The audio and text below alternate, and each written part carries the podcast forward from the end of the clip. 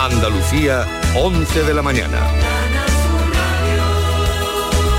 Noticias. Seis muertos es el balance trágico hasta ahora de fallecido desde la noche del viernes en las carreteras andaluzas hasta este domingo. El último siniestro mortal se ha registrado en Jerez por el vuelco de un coche. Y en la polémica desatada por la rebaja de condena desde que entró en vigor la ley del solo sí es sí, los socios de gobierno rebajan tensiones. La ministra de Igualdad, Irene Montero, ha afirmado esta mañana que está dispuesta a ceder.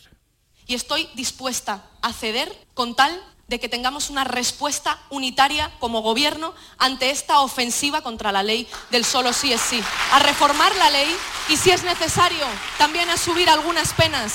Solo hay una cosa, una cosa en la que no estoy dispuesta a ceder. El cambio del modelo, la vuelta al esquema penal de la violencia o la intimidación. El consentimiento ha llegado para quedarse. Por su parte, Cuca Gamarra desde el Partido Popular afirma que las mujeres no son juguete y vuelven a ofrecer sus diputados para la renovación de la norma.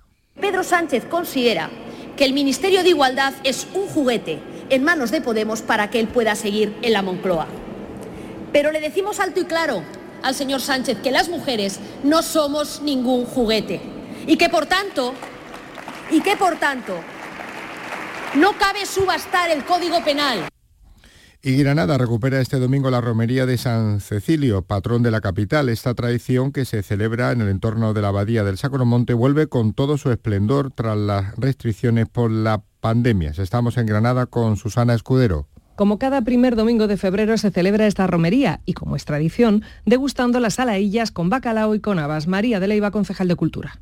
180 kilos de bacalao desmenuzado, 1000 kilos de, habas verdes frescas de la Vega de Granada. Y con después de la saladilla y el bacalao, que menos que una botellica de agua para pasar el rato, tenemos 5.000 botellas de agua a las 12 será la misa oficiada por el nuevo arzobispo José María Gil Tamayo. Después, a partir de la una y media, la fiesta popular en la que no faltará el tradicional baile de la reja. Y de la abadía Sacromonte a la aldea del Rocío este domingo se está celebrando uno de los festejos más multitudinarios la presentación de los niños ante la imagen de la Virgen, la conocida como la Candelaria o la Fiesta de la Luz, que nos cuenta desde Huelva ya Sonia Vela.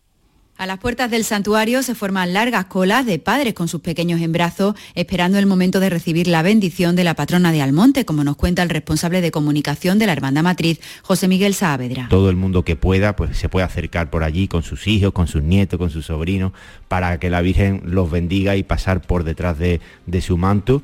Además, hasta esta noche se mantiene activo en la aldea el dispositivo especial de seguridad para garantizar que todo transcurra con normalidad. Y ha comenzado la quinta edición del certamen de volantes de Cádiz. En Jerez apuesta por las nuevas promesas del diseño de moda flamenca de toda la provincia. Nos lo cuenta desde Jerez Juan Carlos Rodríguez.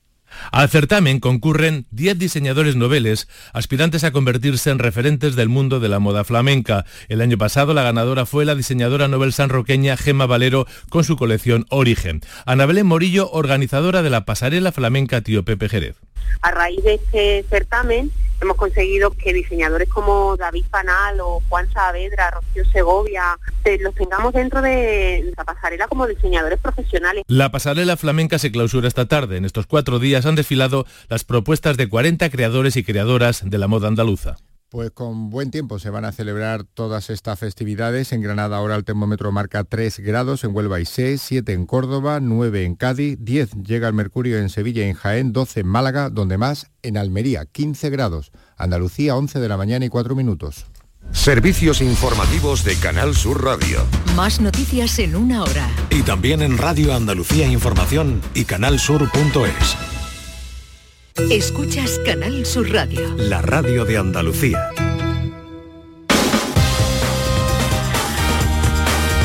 En Canal Sur Radio, gente de Andalucía, con Pepe La Rosa. Queridas amigas, queridos amigos, muy buenos días. Pasan cuatro minutos de las 11 y esto sigue siendo Canal Sur Radio.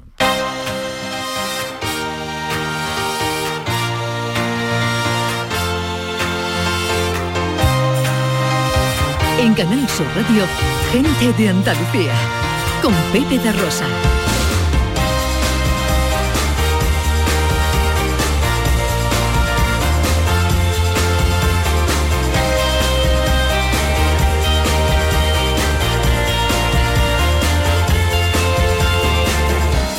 Hola, hola, hola, ¿qué tal? ¿Cómo están? ¿Cómo llevan esta mañana de domingo 5 de febrero de 2023? Ojalá en la compañía de sus amigos de la radio lo esté pasando bien la gente de Andalucía. Desde el estudio Valentín García Sandoval tomamos el relevo de la gran Carmen Rodríguez Garzón y afrontamos tres horas menos cuarto de apasionante aventura por Andalucía para hablar de nuestras cosas, de nuestras costumbres, de nuestro patrimonio, de nuestra historia, de nuestra gente. María Chamorro que está pendiente de todo en la producción. ¡Hola María!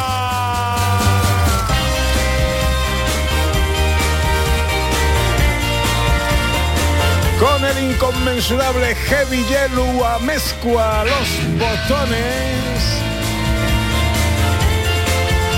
y con la mujer que vino a la vida para darle vida a la radio.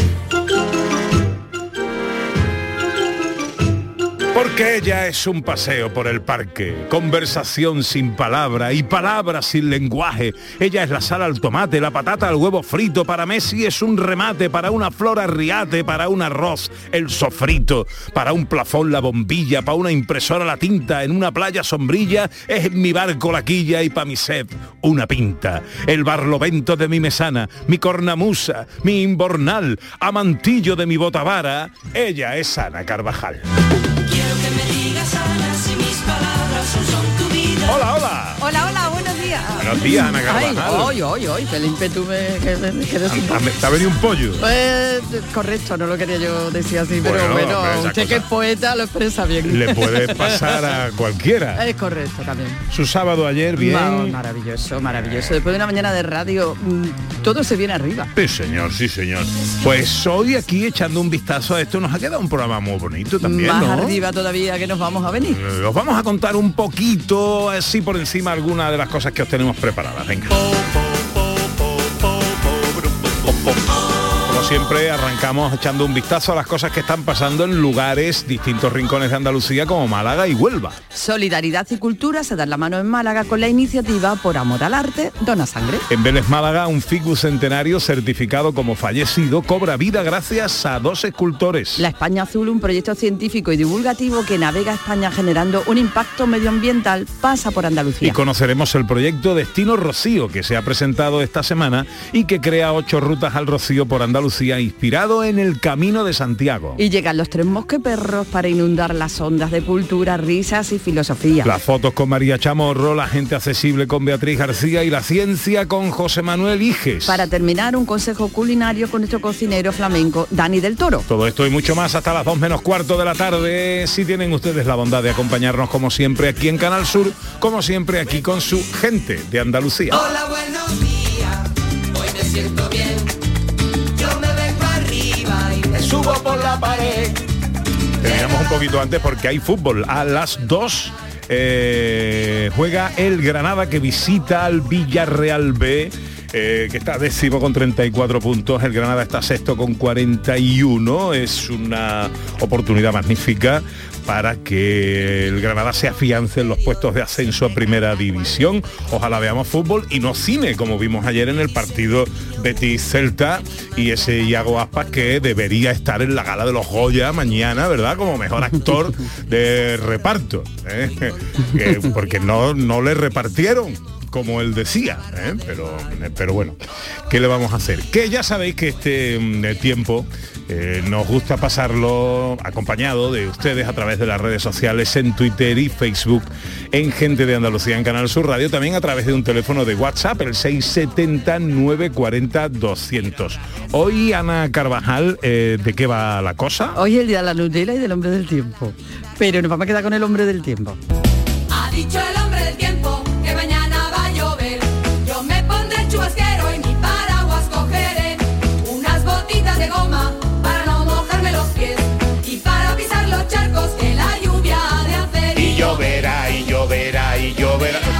Que llover, ¿eh? Oh, que tiene que llover, ojalá Eh, que llueva. llover. Esta semana vienen aguas, ¿eh? Eh, sí, he visto que hay previsión de agüita. A partir del martes Ojalá que llueva mucho. puede venir agua. Tiene que, Ojalá. tiene que llover. Yo recuerdo a Mariano Medina. ¿Eh? con esa pizarra, con tiza. Ha cambiado mucho todo Ha esto cambiado mucho, tiempo, ¿eh? pero la previsión sigue siendo previsión. Y a veces nos juega una mala pasada, porque te dice que no va a llover, pero luego de pronto pues viene una lluvia que no esperaba, o yo, al revés. yo creo que el gran cambio, fíjate, ¿eh? yo creo que el, can- el gran cambio lo dio, no sé si recuerdas a Charo Pascual, cuando llegaron las televisiones privadas, en Antena 3 Televisión eh, salió una mujer que era una, bueno, eh, nada que ver con lo que hasta entonces eran los hombres del tiempo. Eh, una mujer muy guapa, espectacular, lo contaba muy bien. y, y esta fue la primera que yo creo que le dio un cierto tono de espectáculo a la información meteorológica. A partir de, ahí, pues fíjate en lo que se ha convertido esto.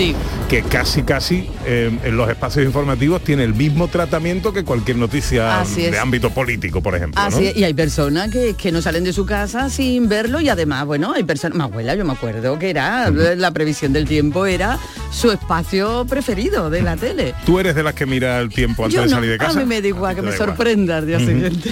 ¿Y vosotros? ¿Sois de los que mm, hurgáis ahí en la información meteorológica? ¿Cómo lo hacéis? ¿Hasta qué punto os fiáis? eh, mm, mm, ¿Os vestís según lo que diga el tiempo que va a hacer ese día? Eh, hay muchos artibles eh, de la Eh, información ahí está. O también si os ha jugado, como decíamos antes, no deja de ser una previsión. Entonces, ¿os ha jugado una mala pasada alguna vez que apostasteis a lo que se decía y luego no? Vamos a hacer una barbacoa, que da bueno, ¿no? Eso, eso. y luego no da bueno. Bueno, pues contarnos cosas de, la, de, estas cosas del, del tiempo. Si sois unos artibles de la información meteorológica y estáis pendientes de a cada minuto en qué hora va a empezar a llover o salir el sol, 670 940 200 para las notas de voz. En Canal Sur Radio, gente de Andalucía, con Pepe da Rosa. Chano, ¿nos disfrazamos de factura de la luz para asustar al personal? ¡Tequilla! Con Hogar Solar ahorras tanto que eso ya no da yuyu. ¿Hogar Solar? ¡Claro! No como mi cuñado Alfonso que riega todos los días una lámpara creyendo que le va a crecer una planta fotovoltaica. Hogar Solar, la luz que te ayuda a ahorrar. Ahora mismito voy a ponerme yo la plaquita. Cari, contigo todas las lunas son lunas de miel. Pero qué luna ni qué luno, José Mari. Si son las 8 de la mañana. Con el cupón diario de San Valentín de la 11, todas las lunas serán lunas de miel porque podrás ganar 500.000 euros. Y si entras antes del 14 de febrero en cuponespecial.es, podrás conseguir tarjeta regalo para viajar y disfrutar. Cupón diario de San Valentín de la 11. Ay, bases depositadas ante notario. A todos los que jugáis a la 11, bien jugado. Juega responsablemente y solo si eres mayor de edad. Este domingo y durante más de 10 horas, la gran jugada de Canal Sur Radio será el programa telonero del show del comandante Lara. Este pequeñito programa que nos hace de telonero durante nueve o diez horas y luego ya nosotros hacemos un ratito y nos acostamos. Con un Villarreal B, Granada, Mallorca, Real Madrid y como broche desde el Camp Nou, el Barcelona-Sevilla. El domingo, el programa en el que todos quieren estar. La gran jugada de Canal Sur Radio. Desde las 2 menos cuarto de la tarde con Jesús Márquez. Más Andalucía, más Canal Sur Radio. En Canal Sur Radio, gente de Andalucía con Pepe da Rosa.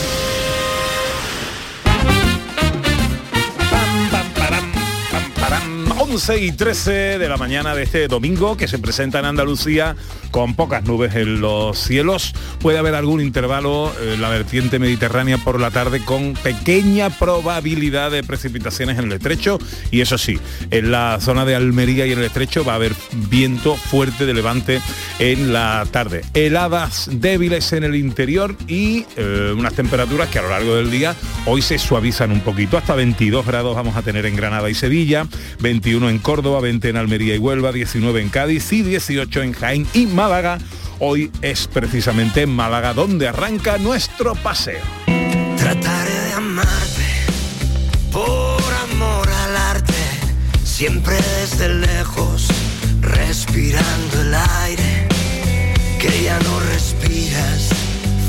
Decía el otro, sangre, sudor y lágrimas han jalonado nuestra larga caminata. Bueno, no ni lágrimas ni sudor, pero sí un poquito de sangre, por ejemplo, y por solidaridad, para ir a visitar los museos de Málaga. Así es, Pepe, todos sabemos la necesidad que hay siempre, lo que debemos donar sangre, que nuestros hospitales la necesitan. A veces necesitamos una pequeña motivación, pues nos despistamos. Entonces, en esta ocasión hay una campaña que se llama así, que se hace en Málaga, que se llama Por Amor al Arte, Dona Sangre y que a cambio de tu donación, pues te da talonarios para visitar los museos de Málaga. Por el amor al arte, desde el 1 al 11 de febrero, eh, solidaridad y cultura, que se dan la mano. Sí. Doctora Gracia García, es la directora del Centro de Transfusión de Málaga, nos atiende amablemente a esta hora. Hola doctora, muy buenos días. Hola, buenos días. Encantado de saludarla, gracias por atendernos. ¿eh? Gracias a vosotros. ¿Qué tal está yendo la campaña? Pues mira, la campaña está muy bien. Empezó el día 1 y hemos tenido, la verdad es que una respuesta, como siempre, muy buena de nuestros donantes. Todavía quedan, es verdad que quedan muchos días para hacer una valoración global de la campaña, pero está comenzando bien. Bueno, ¿cómo funciona? ¿Eh? ¿Qué hay que hacer? Bueno, pues como siempre hay que ir a donar, es lo más importante, ir a donar y después de la donación se va a dar a nuestros donantes este talonario, tan sencillo como eso. ¿Qué requisitos, doctor, hay que tener para donar sangre? Vamos a recordarlos. Venga, pues lo recordamos. Eh, importante, entre 18 y 65 años, eh, tener más de 50 kilos de peso y tener buen estado de salud.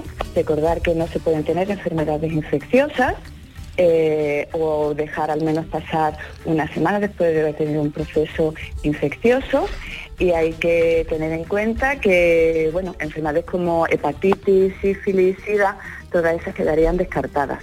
Todo lo demás, pues a consultar con nuestros médicos de extracciones, cosas más, más puntuales. Pero en principio eso es la edad, el peso y no tener enfermedades crónicas infecciosas. Mm, Este talonario que entregan ustedes a todas las personas que se acerquen a donar, ¿a qué da acceso y durante cuánto tiempo? Bueno, va a dar acceso a muchos museos de, de la provincia, no solo de Málaga, sino también de la provincia, como el Museo Picasso de Málaga, Casa Natal de Picasso, Centro Pompidou, colección del Museo Ruso, Thyssen, Alcazaba, Gibralfaro, Museo de la Catedral, Interactivo Mima, el Museo del Vino, Centro Cultural Fundación Unicaja, Artes y Costumbres Populares, Museo Unicaja y Joaquín Peinado, que es de Ronda, y el Museo Rafael Lería de Álora.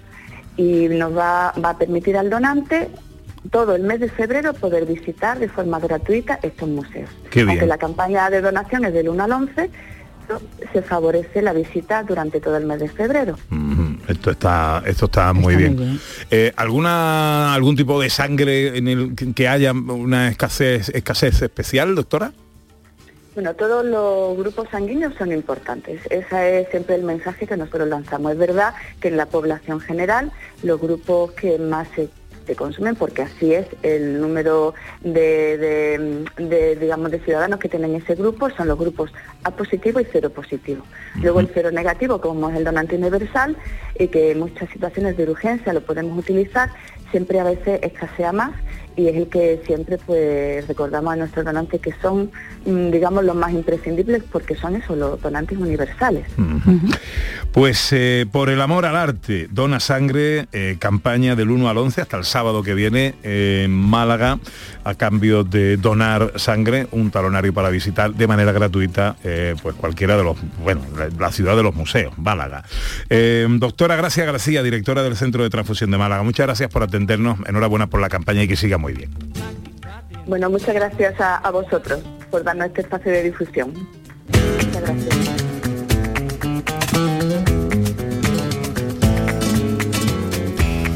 No abandonamos la provincia de Málaga, estamos en Vélez Málaga, una localidad bellísima, preciosa, eh, en la que ha pasado algo curioso. Hay un ficus centenario certificado como fallecido, pero que vuelve de alguna manera eh, poética a cobrar vida, Ana. Y se va a quedar al lado de sus tres hermanos porque eran cuatro, es como bien dices, un ficus centenario que formaba parte del paisaje urbano de Vélez Málaga, que tenía muchísima historia y que bueno, pues ha muerto.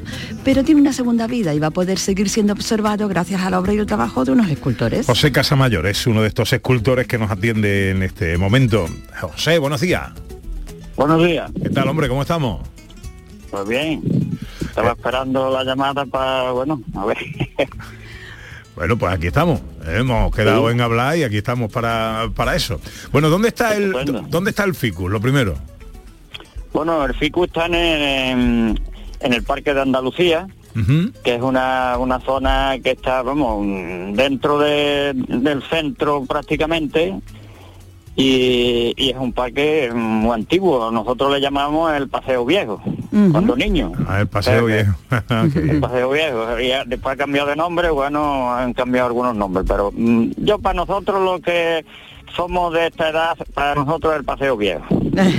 Bueno, ¿cómo, ¿cómo habéis hecho para devolverle, como decíamos, de alguna manera, la vida a este ficus centenario? Bueno, eh, tengo que decir que el único escultor soy yo eh, y el, mm, el joven que me está ayudando, Fernando Gil, es mi ayudante, pero que no ha tomado parte, digamos que él me ayuda, él manejaba la máquina, pero el escultor soy yo. Ah, vale, el Eh, ideólogo, vale, vale, perfecto. Muy bien, pues José, ¿cómo, cómo, ¿cómo ha sido el trabajo? Porque la verdad es que las fotos son impresionantes. Ese árbol se ha Sí. convertido en, una, en, en una auténtica escultura llena de figuras que además tienen que ver con la localidad.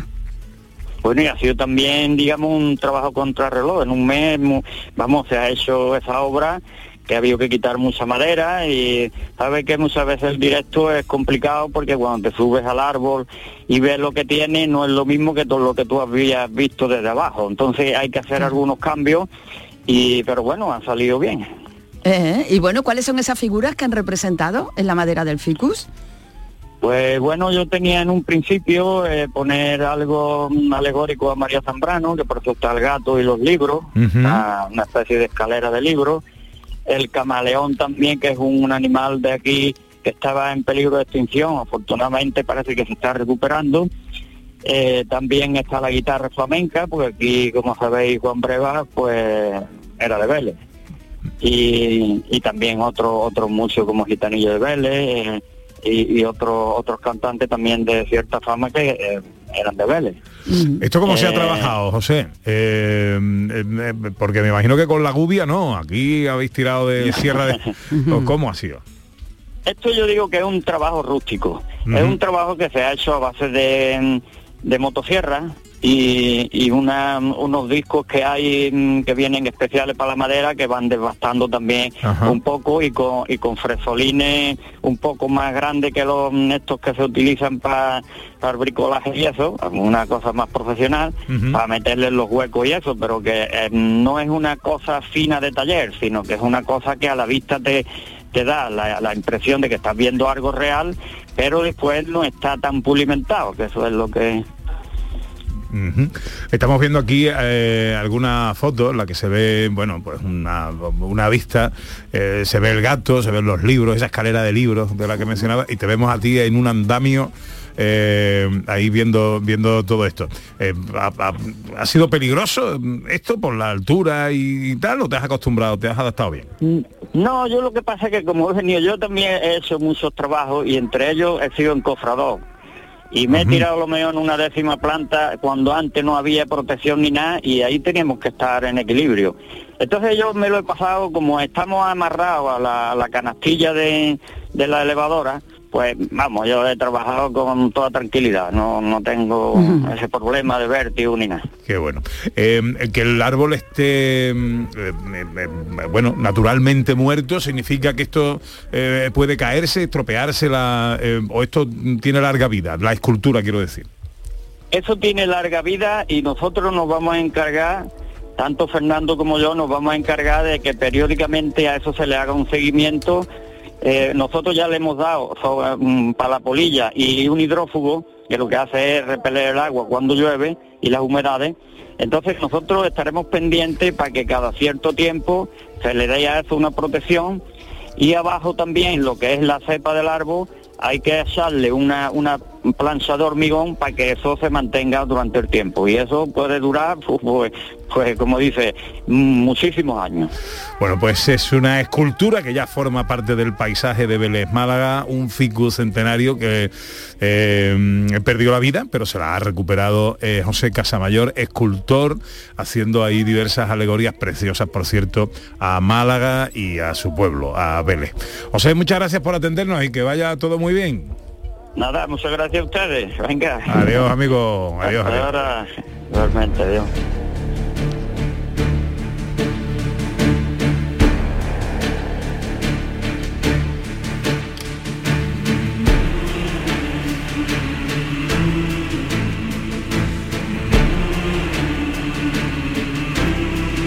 ¡Pisad las velas! ¡Ana! asustado. ¡Vigila la proa! Que me ha. Casi me caigo por la borda. ¡Brinca la botabana! Nos vamos a las costas de Huelva.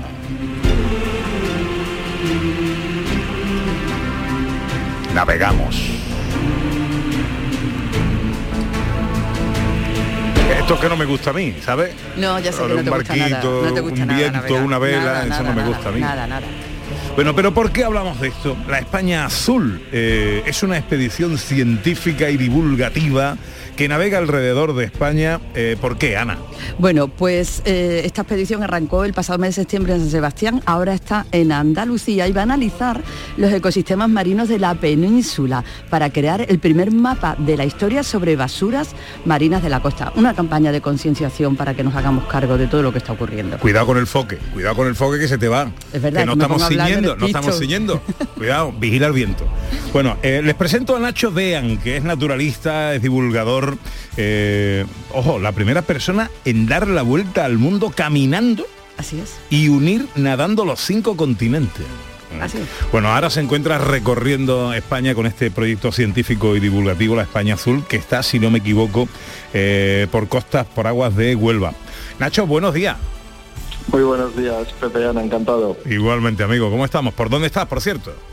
Tenemos el barco ahora mismo amarrado en Mazagón, en Huelva. Ah, buen puerto, buen maravilla. puerto, buen sitio.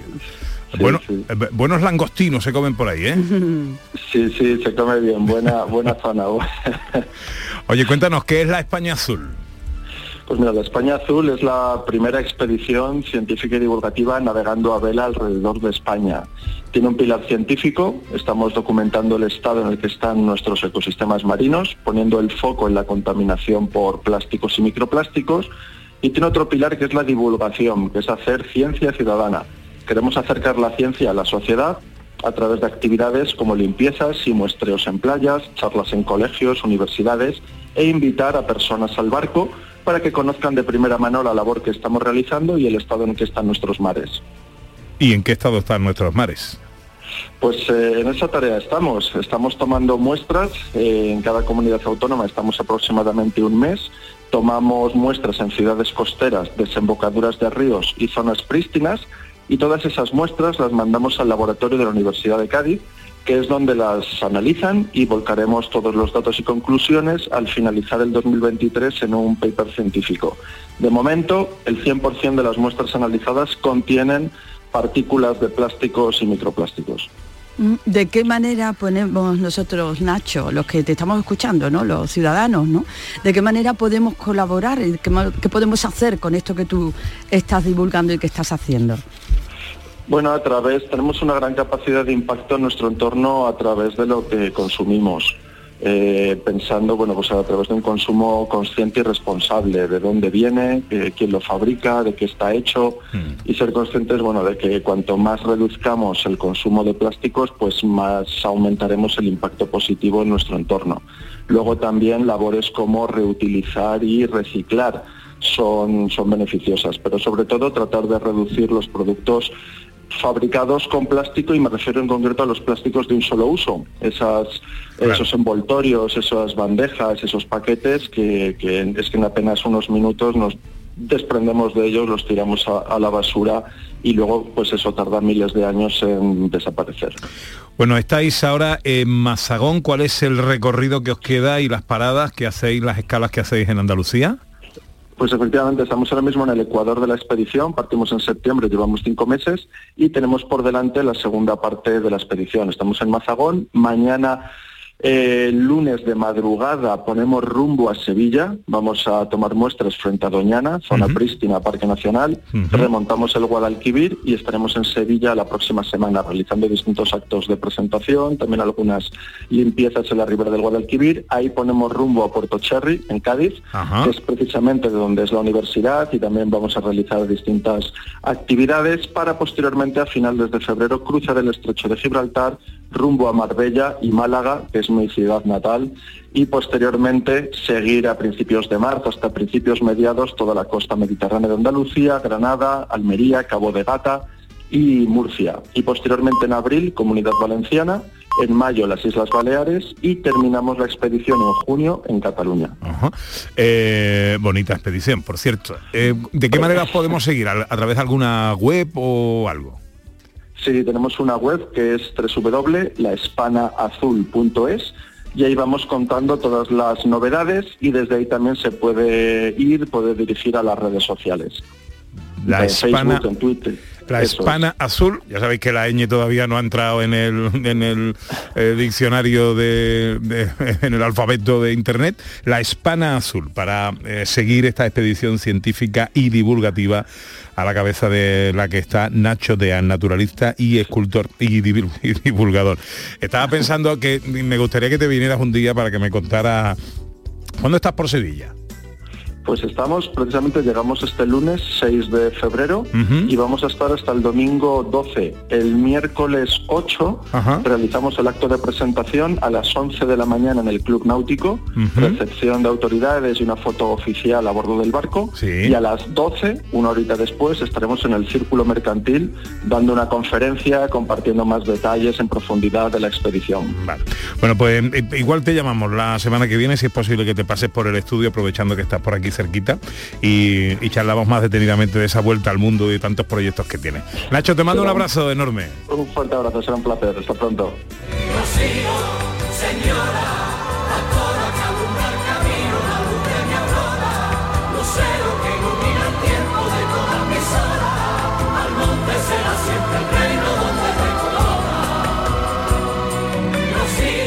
Estamos ahora en el Rocío, no abandonamos la provincia de Huelva, nos vamos al interior, la aldea almonteña se convierte a partir de ahora en el destino final de ocho rutas que amparadas, inspiradas en los caminos de Santiago, eh, forman parte de este destino Rocío que se ha presentado esta semana, Ana. Se llama así, Destino Rocío, todos los caminos llevan a la aldea y la verdad que es una idea preciosa, ¿no? Igual que se hace esa peregrinación, ese camino de Santiago, pues ocho rutas que marcan ocho caminos diferentes para conocer tantas y tantas riquezas que tenemos en nuestra tierra y que el destino final es la aldea del Rocío.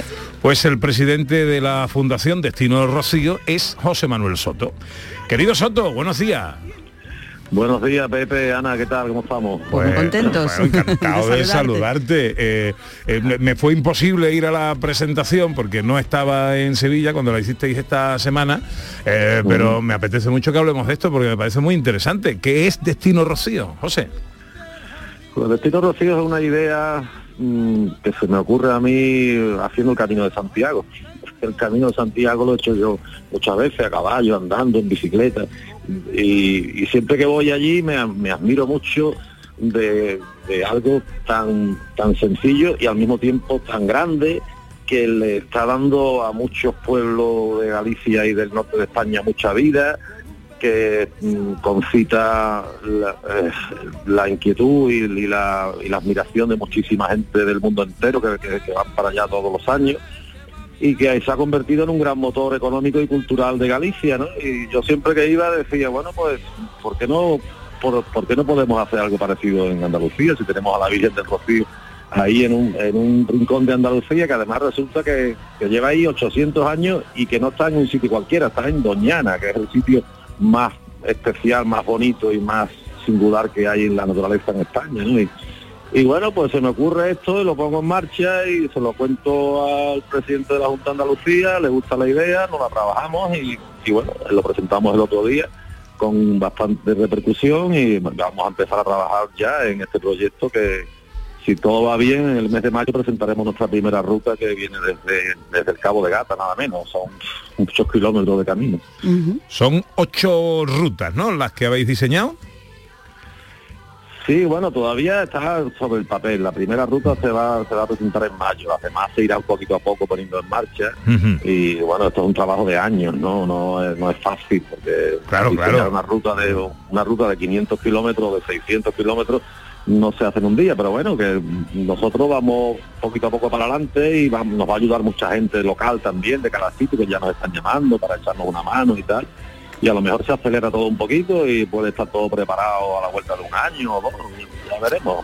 Claro, José Manuel. Desde, desde Carruche, sí, Porque eso es lo que, claro, ahora hay que señalizar todos esos caminos, ¿no? Para que el peregrino, digamos, cuando se ponga en marcha, sepa perfectamente por dónde tiene que ir recorriendo y que ir tomando el camino. Claro, claro. Ahora la, la labor primera es primero diseñar los- las rutas, después señalizarlas y, do- y dotarlas también de infraestructuras, de descansaderos, de albergues, de pasarelas para, para, para que todo el mundo pueda pasar por, por sitios complicados y tal. Y eso lleva un tiempo, pero pero bueno, estamos en ello, estamos en ello con mucha ilusión. Te- Tenemos un equipo de gente muy entusiasta y vamos para adelante. Eh, claro, ahora mm, eh, eh, pienso en el paralelismo con el Camino de Santiago. Cuando haces el camino, pues te vas encontrando señalizaciones, te vas encontrando albergues, te vas encontrando en fin, Claro. toda una estructura, una infraestructura en torno a todo Claro. esto que hay que, que hay que crear. ¿Cuándo se presenta la primera ruta? ¿Cuándo dices que la tendréis lista? Yo creo que para el mes de mayo, si todo va bien, tendremos lista la primera ruta que viene na- nada menos que desde Garrucha. Garrucha es un pueblo que es, es el pueblo más lejos del Rocío mm, con hermandad dentro de Andalucía. O sea, el pueblo andaluz que está más lejos del Rocío que tiene hermandad. Y entonces vamos a salir desde allí, que es un, que es un viaje que el que lo haga no se lo va a olvidar en su vida. Claro. Desde, desde el Cabo de Gata, llegar a Almería, la Alpujarra de Almería, después meterse hacia la zona de, de Guadix, en la comarca del Marquesado, entrar en Granada por el Albaicín, porque se entra en Granada por, por- por la carrera del Darro, y después coge ya hacia Alama de Granada, Antequera, Ronda, Arco de la Frontera, Jerez, San Lucas, Doñana, bueno, el, que haga ese, ese viaje te aseguro que no se lo olvida. Está marcado, está marcado ya. Oye, pues eh, larga vida ¿eh? al, al proyecto, eh, que ojalá se consolide, se consolide pronto y sirva también, lógicamente, para unar cultura, fe, turismo y, por supuesto, economía para Andalucía. José Manuel, enhorabuena por la, por la iniciativa. Que, Muchas gracias. que vaya todo muy bonito. Esto te va a tener enreado un tiempo, eso está bien, ¿no? Sí, estos son enreos que me gustan a mí. son, enreos, son enreos bonitos y la verdad es que yo creo que es bueno para Andalucía, también como vertebración del territorio de Andalucía y como promoción también exterior. Y yo creo que para la comarca de, de Almonte, del Rocío y toda la provincia de Huelva va a ser especialmente bueno. ¿no? Por cierto, vamos a presentarlo en el Rocío próximamente, ya lo anunciaré también con todas las hermandades y todos los ayuntamientos que no pudieron venir a la presentación porque no hubiéramos cabido pero lo haremos en, en el Rocío en breve y, y aquí dispuesto para lo que haga falta. Venga, pues a ver si a, a esa no fallo. Un abrazo muy fuerte, abrazo. Soto. Fuerte abrazo, muchas gracias.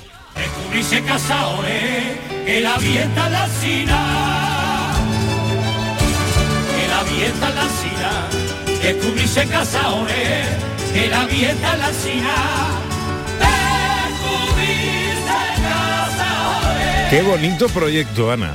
Me parece una preciosidad. Sí. ¿Eh?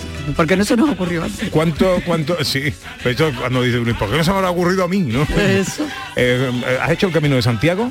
Mm, no lo he hecho caminando, lo conozco, pero no lo he hecho caminando, es una asignatura pendiente. Mm. Pues eh, sí, yo lo he hecho, he hecho el camino portugués, lo he hecho en bicicleta eh, y la verdad es que mm, es, es una experiencia, eh, una experiencia bonita. Uno entra ahí sin, bueno, sin, sin saber muy bien dónde, dónde va, llevado más por la curiosidad, pero luego va eh, viendo y experimentando eh, cosas que están eh, muy bien y seguro que el- los caminos del Rocío, los- el destino Rocío, las distintas rutas Seguro. que ponga en marcha esta fundación eh, también generarán la misma expectación, el mismo atractivo y las mismas emociones. ¿eh? Así que que vaya todo muy bien por ahí. Bueno, a ver qué nos cuentan los oyentes en el 670 940 200 en el Día Mundial del Hombre del Tiempo. Hola, buenos días. Hola, muy buenos días. Soy Carmen de Sevilla. Pues mm, yo mm, últimamente, como no me fío mucho mm, del hombre del tiempo, pues voy a internet directamente y me dice a la hora que va a llover por la noche, a la hora que va a llover por el día, si tengo que mm, vestirme según eh, a dónde vaya a tener, mm, mm, preparo zapatos, vamos, que por la noche preparo la ropa del día siguiente viendo por mm, el, comentarios de, del Facebook o de la página, la aplicación que les diga. Bueno, un besazo muy grande y nada, que tendremos este invierno que se, como los vikingos, a ro- mm, roparnos mucho. Un beso. Un beso. Sí, sí, sí, está haciendo frío. 670 940 200 en el día del hombre del tiempo. ¿Sois de ver esto de la provisión meteorológica? ¿Hasta qué punto estáis supeditados para vestiros, para salir, para no? ¿O cuándo os ha jugado una mala pasada? En Twitter y Facebook, gente de Andalucía en Canal Sur Radio. Enseguida y después de unos consejos, nuestra gente interesante de hoy, que ya os avanzo, que es bien interesante. Yo sé que los potros vive una divina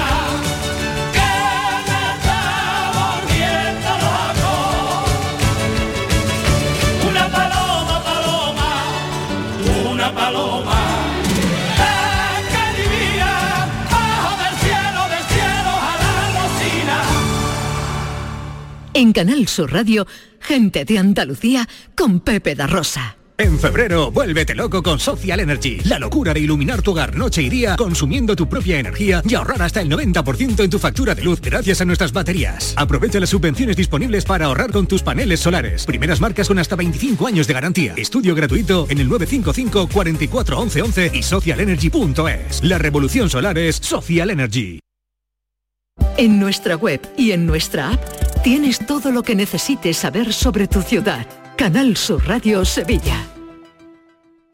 HLA Santa Isabel pone a tu disposición la unidad de traumatología y ortopedia especializada en pediatría, columna, hombros y codo, muñeca y mano, cadera, rodilla, tobillo y pie. Con guardias localizadas las 24 horas y los últimos tratamientos en prótesis. Consúltanos en el 954-570004 o en Luis Montoto 100. HLA Santa Isabel, contigo cuando más nos necesitas. Bienvenidos a Sacaba. Mil metros de electrodomésticos con primeras marcas. Grupos Whirlpool, Bosch y Electrolux. Frigoríficos, lavadoras, hornos, vitros. ¿Quieres más? Aires acondicionados, aspiradoras, pequeños electrodomésticos. Y financiamos en 12 o 20 meses sin intereses solo tú y Sacaba. Tu tienda de electrodomésticos en el Polígono Store en calle nivel 23. Ven a ver nuestra exposición y sus 25 años de experiencia. Sacaba.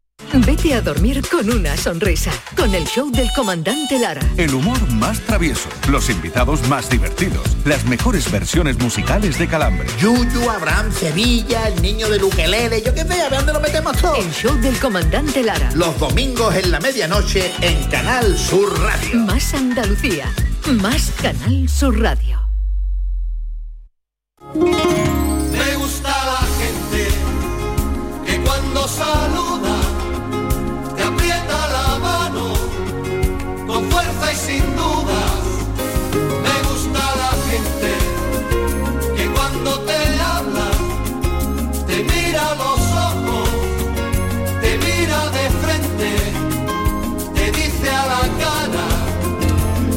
11 y 43, esto es Gente de Andalucía, esto es Canal Sur Radio. A esta hora nos gusta cada domingo hablar con gente interesante. Hoy nos visita eh, alguien que sabe bien lo que es soñar, lo que es luchar, eh, lo que es trabajar por todo lo alto, nunca mejor dicho. Es ingeniero aeroespacial, piloto comercial e instructor de vuelo. Él quiso trabajar como ingeniero eh, de ensayos para Airbus. Eh, no es fácil, eh, pero lo consiguió. Lo que no imaginaba es que seis años después su vida iba a cambiar para siempre. El 9 de mayo del año 2015 eh, se estrelló con, cuando el Airbus A400M estaba sobrevolando el aeropuerto de Sevilla en un, en un vuelo de pruebas. Recordarán esta noticia eh, porque saltó bastante a las primeras páginas de los medios. Eh, murieron cuatro personas. Nuestro invitado fue uno de los dos su- supervivientes, pero sufrió una grave lesión medular y quedó parapléjico. Pero él no quiso eh, perder ese afán de superación, ese afán de sueño, de lucha, y después de mucho esfuerzo ha conseguido volver a trabajar en lo que le gusta. Ahora aspira a ser el primer astronauta discapacitado de, o con discapacidad que no es lo mismo, de la historia. Él se llama José Luis de Augusto, es ingeniero, aspirante, como digo, a astronauta. Hola José Luis, buenos días. Hola, buenos días, Pepe Ana. En- en ese día 9 de mayo de 2015 eh, cambia tu vida. Efectivamente. Y luego te has dedicado a luchar porque ese cambio eh, sea el menor posible. Bueno, al final, como tú dices, ¿no? Es un impacto tremendo, ¿no? Cualquiera que se imagine, ¿no? Yo tenía una vida normal como la de cualquiera de los que pueden estar escuchando ahora mismo. Mi vida totalmente ya estabilizada, profesionalmente, personalmente. Me acaba de casar hace, hace un año. Y, y bueno, y de pronto, ¿no? Pues, pues me quedo en silla de ruedas, ¿no? Como se dice, ¿no? Con una lesión medular y por tanto tu vida cambia completamente, ¿no? Y, y realmente siempre me dicen, bueno, ¿y inicialmente qué? Dice, pues inicialmente era intentar recuperar mi autonomía personal y familiar, porque al final no era, por, así decirlo, seis meses en el hospital haces que después cuando llega a tu casa no seas ni, capaz ni de ver una serie de estas de las nuevas de Netflix de 45 minutos, ni de ser capaz de estar 45 minutos en el sofá de tu casa viendo la- una serie, ¿no? Para terminarla.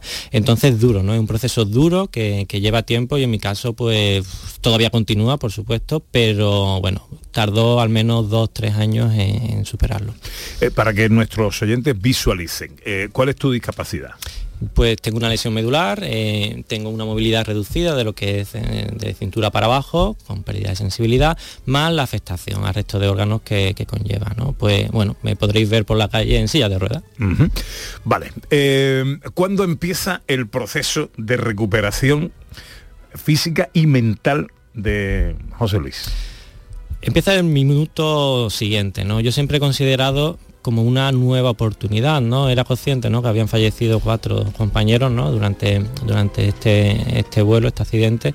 Entonces, eh, yo siempre, y lo digo, ¿no? Tengo por ahí fotos, ¿no? Y, cuando doy alguna charla muestro la foto y hay una foto donde yo pues tres días después de volver a planta, de haber estado en, la unidad de cuidados intensivos, pues curiosamente estoy con una sonrisa, ¿no?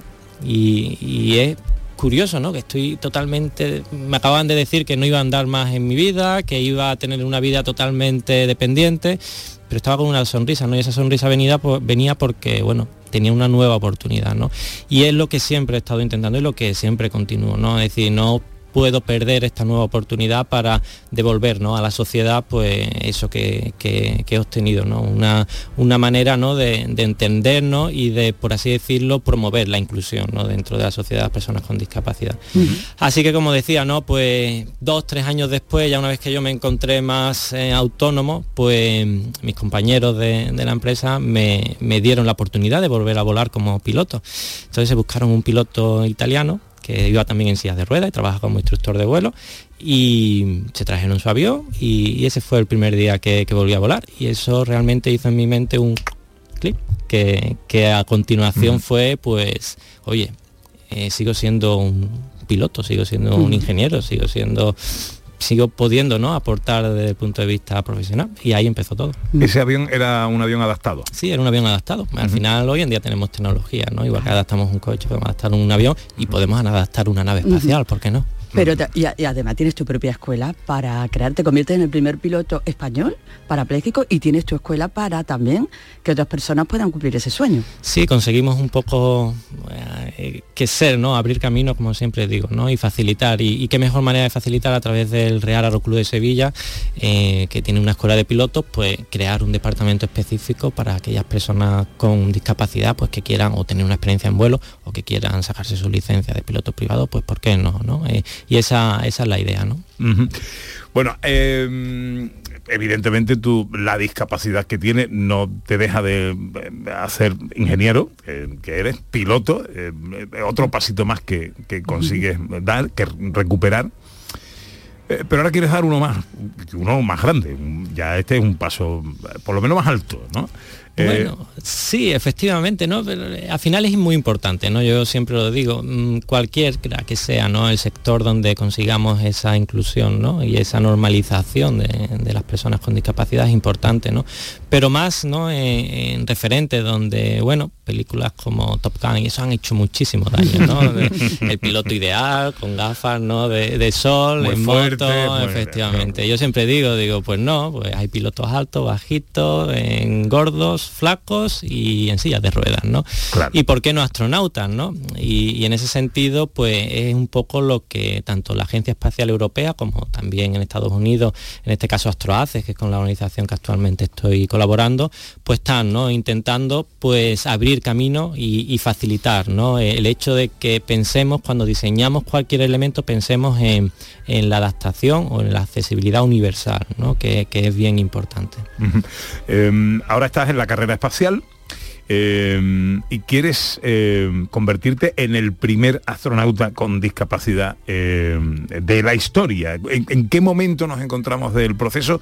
Estás recién llegado de Houston, ¿no? Que tenías ahí una... Sí, bueno, a ver... Porque esto del, hablamos de la, de la accesibilidad y todo esto, pero muchas veces esto es una entelequia, ¿no? Efectivamente, ¿no? Al final nada más que tenemos que comprobarlo, ¿no? En el día a día de, de nuestras calles o nuestros edificios, ¿no? Que muchas veces, pues eso, no hace falta subir al espacio como para ver, ¿no? Las barreras que muchas veces nos encontramos.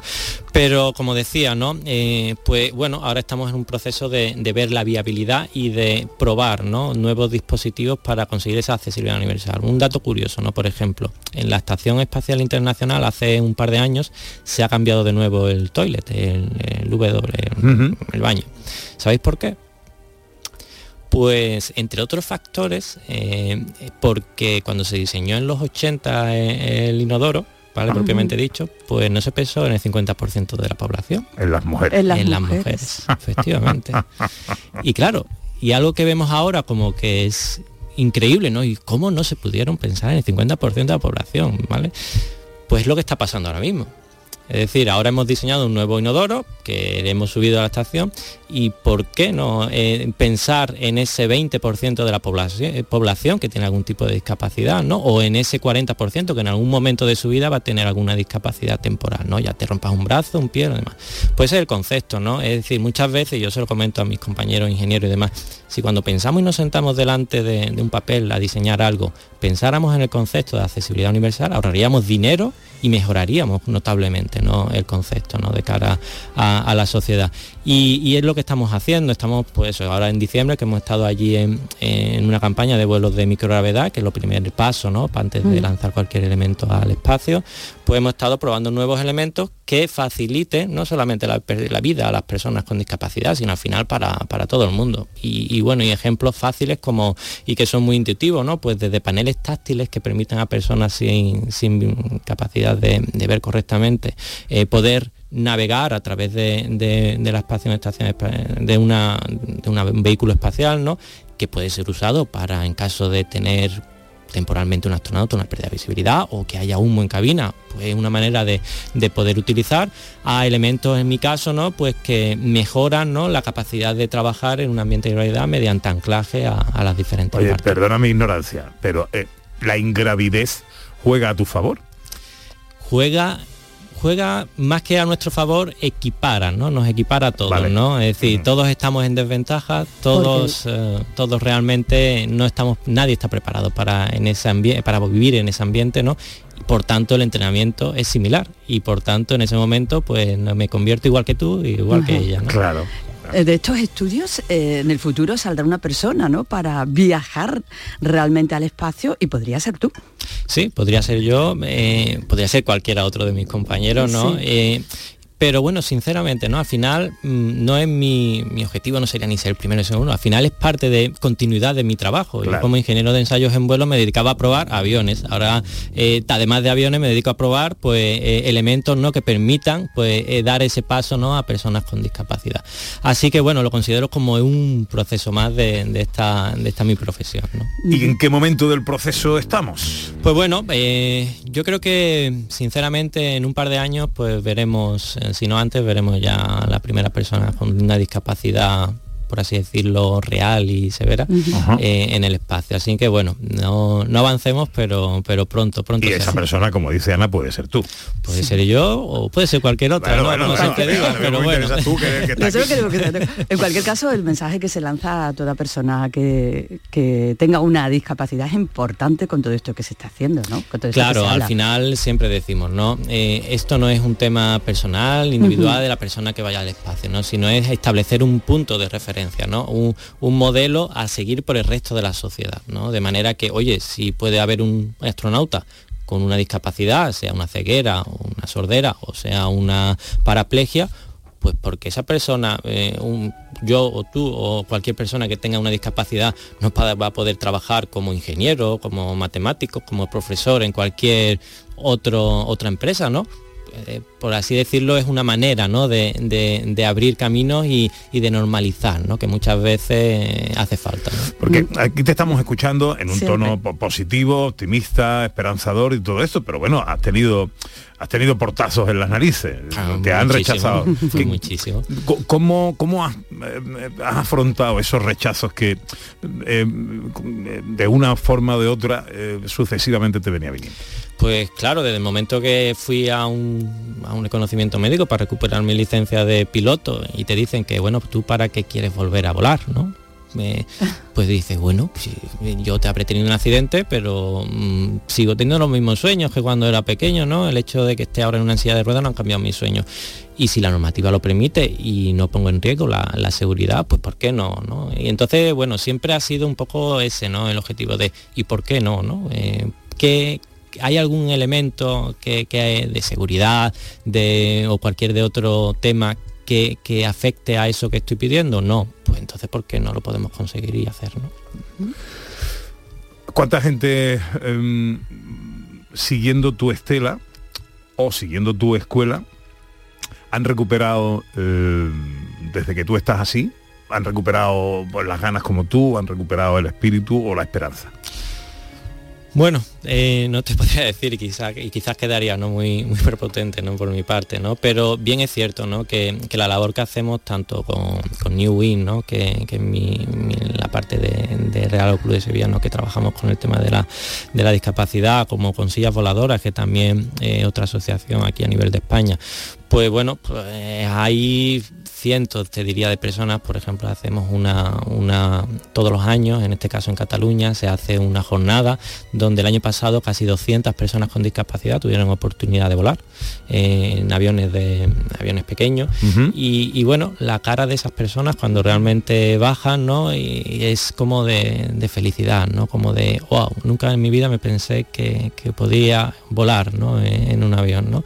Entonces, bueno, pues ese al final con lo que nos tenemos que quedar, ¿no? Con, con ese, ese tipo de, de sonrisa y ese tipo de caras de felicidad. ¿Cuántas veces te vienen a la memoria el recuerdo de aquel fatídico día? Pues ya sinceramente pocas. Al final fue duro, eh, ha sido duro, y, pero bueno, yo siempre digo, ¿no? Con, con la ayuda, en este caso de Sara, mi mujer, eh, eh, del resto de amigos, familia, pues bueno, al final uno tiene que mirar hacia adelante y, seguir, ¿no? Seguir dando a la sociedad, pues eso, esa nueva oportunidad que le han dado, pues no perderla. José Luis de Augusto es medalla de oro de Andalucía, ¿eh? Eh, ingeniero, aspirante a astronauta en la carrera espacial y sobre todo con lo que nos quedamos ahora mismo, deseándote lo mejor, por supuesto, en esa carrera espacial, es el mensaje y el ejemplo que nos deja y tu generosidad, porque no nos cabe duda de que tu ejemplo puede ayudar a muchísima gente. Eh, enhorabuena por todo, José Luis, y muchas gracias por acercarte aquí hoy. A vosotros, un placer. Llega ahora la información a Canal Sur Radio. If I could fly like birds on high, then straight to her arms I'll go sailing. En Canal Sur Radio, gente de Andalucía, con Pepe da Rosa. Son buenos momentos, son risas, es carne a la brasa, es gastronomía, es un lugar donde disfrutar en pareja, en familia o con amigos, es coctelería, es buen ambiente, nuevo restaurante Humo, The Clandestine Grill Company en Bormujos. Son tantas cosas que es imposible contártelas en un solo día. Te presentamos la cadena de radio donde tú mandas. Canal Sur Podcast. En Internet. Tú decides los contenidos y a qué hora los escuchas. Actualidad, divulgación, ciencia, música, literatura, tradiciones, Andalucía. Todo esto y mucho más lo tienes en Canal Sur Podcast. La radio solo para ti. Canal Sur Podcast, la tuya. La mañana de Andalucía con Jesús Vigorra es una auténtica referencia en la radio. Información útil, actualidad y sobre todo cercanía, por muy lejos que estés. Yo llevo en mi maleta garbanzo, lentejas y chorizo.